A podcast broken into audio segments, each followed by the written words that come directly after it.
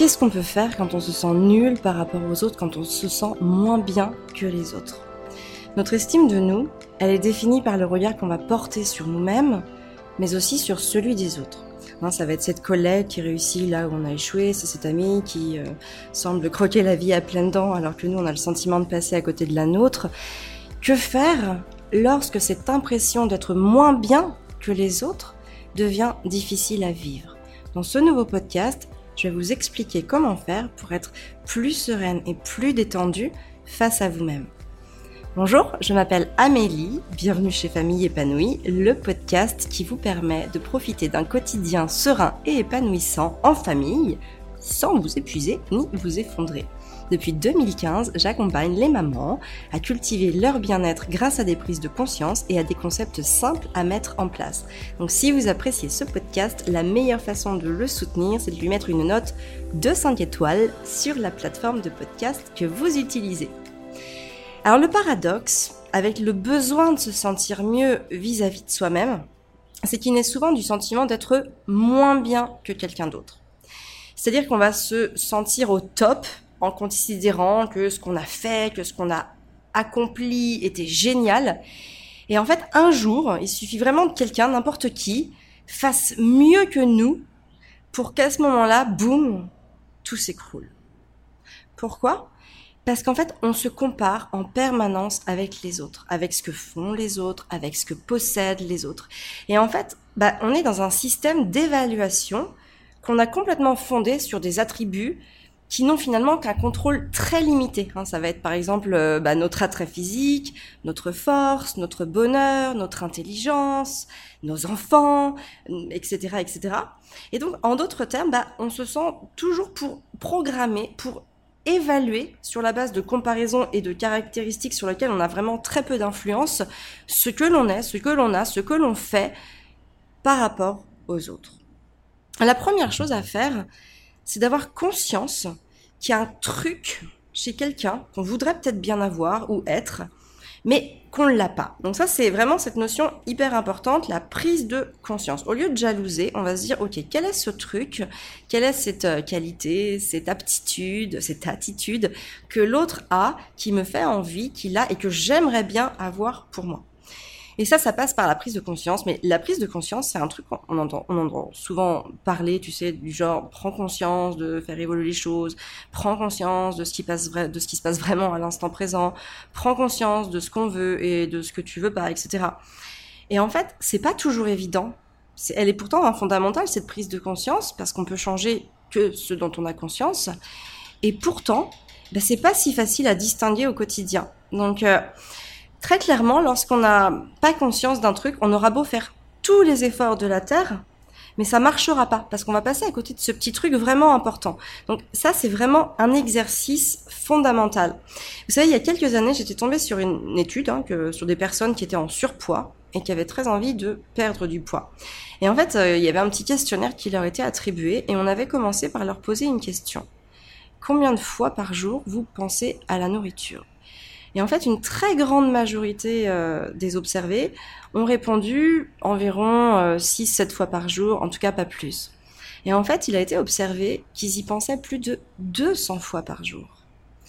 Donc là, par exemple, le premier axe à bosser qui va s'inscrire dans cette prise de conscience, c'est de être ok avec le fait que on pense beaucoup plus à la nourriture qu'on en a conscience. Donc il y a bien quelque chose derrière qui nous empêche de faire évoluer la situation parce qu'en fait, à partir du moment où on n'a pas conscience qu'on on va être obnubilé peut-être par la nourriture, on ne pourra pas faire évoluer ça parce qu'on n'aura pas, euh, on ne saura pas quoi faire dans ce sens-là. On se dira ben moi je mange pas trop, je mange bien, je voilà, fais attention, etc., etc. Alors que finalement non. Donc soit on ferme les yeux dessus, soit on s'en rend même plus compte tellement que c'est ancré dans nos habitudes.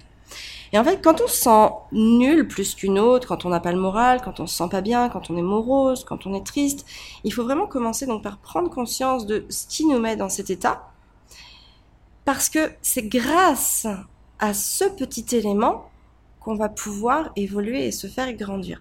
Peut-être que parfois vous vous sentez euh, pas bien ou moins bien que quelqu'un d'autre parce que c'est votre conjoint qui est venu appuyer sur un truc qui vous faisait super mal Peut-être aussi parce que c'est une collègue qui obtient tout ce que vous aimeriez avoir. Peut-être que c'est votre meilleur ami qui a tellement l'air d'avoir une vie géniale par rapport à la vôtre que vous en venez à l'envier. Peut-être qu'il euh, y a de l'envie ou même de la jalousie quand un proche vous annonce un truc euh, que vous, vous aimeriez bien pour vous. Et voilà, il y a toutes ces choses-là. Peut-être que tu te sens simplement aussi toute seule, voire euh, seule contre tous aussi parfois. Ce qu'il faut savoir, c'est que la solution parfaite, elle n'existe pas pour personne. Peu importe nos vies, peu importe nos moyens financiers, le nombre d'enfants qu'on a, notre situation conjugale, on a toutes et tous des complexes qui font qu'à un moment ou un autre, on va se sentir moins bien que quelqu'un d'autre. C'est normal. Moi, j'aime vraiment à me dire que cette sensation, elle est faite pour nous faire grandir, pour nous faire évoluer. Parce que finalement, c'est en agrandissant notre zone de confort bah, qu'on va être de plus en plus à l'aise. Et c'est vraiment des choses qui m'arrivent de ressortir, prendre soin d'observer ce sentiment dans sa globalité. C'est très très important. Prendre le problème comme une opportunité d'améliorer son quotidien plutôt que comme un obstacle euh, à cacher, à enfouir sous le tapis ou euh, voilà, à essayer de gommer. Faut pas voir un complexe comme un échec ou un obstacle insurmontable qui va venir nous maintenir la tête sous l'eau. Au contraire, il faut avoir confiance en l'issue qui va nous faire immanquablement grandir. Même si l'évolution, elle prend du temps, c'est pas grave. Vous savez, c'est pas une course contre les autres. Vous gagnerez pas un plus gros lot parce que vous y serez arrivé en première. Alors repensez à la dernière fois que vous vous êtes vraiment senti plus nul que quelqu'un d'autre. Moi, par exemple, j'ai vécu un gros, gros passage à vide dans la création de mes contenus YouTube et même le podcast il y a, un certain nombre de mois. Et j'avais vraiment l'impression que les autres proposaient un meilleur contenu que le mien, qu'ils étaient plus vus, qu'ils étaient plus poussés, que les gens aussi s'engageaient plus. Hein, C'est-à-dire qu'ils allaient euh, plus mettre de commentaires ou qu'ils allaient plus regarder jusqu'à la fin, etc., etc. Et en plus, moi, je déteste demander des likes ou des commentaires. C'est quelque chose que je fais régulièrement, mais c'est jamais hyper naturel. Je le fais parce que c'est important, mais j'aime pas quémander. C'est quelque chose avec lequel je suis pas du tout à l'aise. Et du coup, au lieu de m'enfermer dans la croyance que ben, je suis plus nulle que les autres, je suis moins bien, etc., etc., je me suis dit, ok, comment est-ce que je vais pouvoir améliorer mon contenu, notamment le contenu gratuit hein, sur YouTube et en podcast, pour que bah, il puisse impacter beaucoup plus la vie des femmes qui me suivent, la vie des mères qui me suivent? Eh ben, j'ai réfléchi, j'ai observé les choses, j'ai observé ce que ça me faisait, et du coup, je me suis formée. Je me suis fait coacher, et aujourd'hui, alors à mon rythme, eh ben, j'implémente tout ce que j'ai intégré dans ma formation et avec mon coach pour pouvoir améliorer mon travail auprès de vous. Et clairement, en six mois, je sens déjà une nette différence hein, dans l'engagement, dans la vue, dans voilà la, tout ce que tous les commentaires et tout ce qui se passe autour de, de mon contenu. Donc moi, eh bien, ça m'encourage et ça me permet d'observer, de me rendre compte, de prendre conscience aussi que je suis capable de le faire. Si pendant ces six mois-là, j'avais rien fait, bah finalement, j'en serais toujours au même point. Et peut-être que la situation se serait aggravée parce que du coup, je me serais sentie dévalorisée, j'aurais encore plus euh, sacrifié mon estime de moi au profit euh, de la valorisation des autres. Et donc, ça m'aurait forcément euh, porté préjudice, préjudice dans ma vie et même finalement dans ma vie personnelle parce que ma vie professionnelle, eh bien, elle se mêle complètement à ma vie euh, personnelle. Enfin, les deux, ma vie personnelle et ma vie professionnelle s'imbriquent complètement l'une dans l'autre. Donc oui, ça va me demander de me remettre en cause, de me former, de travailler un peu plus aussi pour acquérir de nouveaux automatismes. Mais le jeu, il en vaut la chandelle. À commencer, comme je vous le disais, par mon estime personnelle. Hein, Qu'est-ce qu'il y a de plus galvanisant que de se sentir capable de faire quelque chose? Et en fait, tous les jours, ben, on gère des petites problématiques mais on n'apprécie pas assez le résultat, notre résultat, à sa juste valeur pour pouvoir le transformer en confiance en soi. Donc lorsque vous allez commencer à voir les choses ainsi, vous allez vraiment remettre les choses à leur juste place. Alors je dis pas que c'est facile, je dis pas que c'est simple et je dis pas que c'est rapide non plus. Mais je veux juste que vous entendiez bien le fait que Vous êtes capable, vous en êtes capable.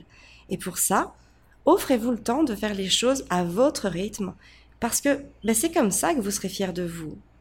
Vous savez, il y a Arthur en ce moment qui, euh, voilà, toujours euh, lit beaucoup, beaucoup, beaucoup. On essaye de travailler ensemble la lecture pour qu'il puisse acquérir euh, cette fluidité dont il a besoin pour la compréhension. Et souvent, il me dit, mais je sais pas lire. Et je vois bien qu'il y a ce complexe qui naît en lui. Et en fait, ce que je lui dis, c'est que la lecture, c'est pas compliqué. Mais il faut juste la pratiquer. Si on le fait jamais, jamais, jamais, on pourra pas lire parce que le réflexe des sons, des mots, des associations, il ne peut se créer en nous que parce qu'on le fait. Si on ne le fait pas, on le perd. Ou en tout cas, bah, il s'implémente moins vite. C'est pareil, par exemple, pour apprendre des langues étrangères. Si on n'a pas une pratique très régulière et très fréquente, bah, c'est plus compliqué d'apprendre une seconde langue vivante. Et en fait, la première chose que vous pouvez faire tout de suite, c'est développer vos forces plutôt que cultiver vos faiblesses. Moi, Arthur, quand il accroche sur un mot, quand il accroche sur plusieurs mots, eh bien, je ne lui fais pas forcément remarquer. Je vais lui dire à l'oral, je vais lui dire la, bonne expression du mot, comment il se dit, mais je vais pas lui dire euh, non, c'est pas comme ça qu'on dit. Ou alors, je lui dis écoute bien, regarde bien la première lettre, ce que c'est. Regarde bien, c'est un E et un N. Ça fait quoi déjà E et N? Et en fait, à la fin, je dis bah regarde Loulou, c'est top. T'as déjà lu toute cette page ou toutes ces deux pages ou la moitié du livre ou parfois même le livre en entier. C'est extraordinaire, c'est top. Est-ce que ça t'encourage à continuer à lire? Et voilà, je le renforce positivement. Et il faut faire exactement pareil avec nous-mêmes. Vous savez, depuis qu'on est petit, en fait, bah, on nous montre toujours nos erreurs et nos dysfonctionnements. On peut prendre l'exemple de l'école. À l'école, euh, toutes nos fautes, en tout cas à l'époque où moi j'allais à l'école, toutes nos fautes étaient soulignées. Qui n'a jamais ramené un 18 sur 20 tout fier à la maison et euh, bah t'as tes parents qui te disent oh c'est dommage t'aurais pu aller chercher le vin quand même. Pareil à la maison, Seules nos bêtises étaient relevées à l'époque. Hein. Par exemple, si je prenais deux verres et que j'essayais de transvaser, qu'il y avait de l'eau partout, hop, c'était une bêtise. Alors que, en réalité, pour moi, c'était une pleine expérience. Donc, évidemment, je veux bien entendre hein, que l'intention est bonne derrière tout ça et euh, que tout cela est mis en place pour euh, nous éviter de refaire les mêmes erreurs tout le temps.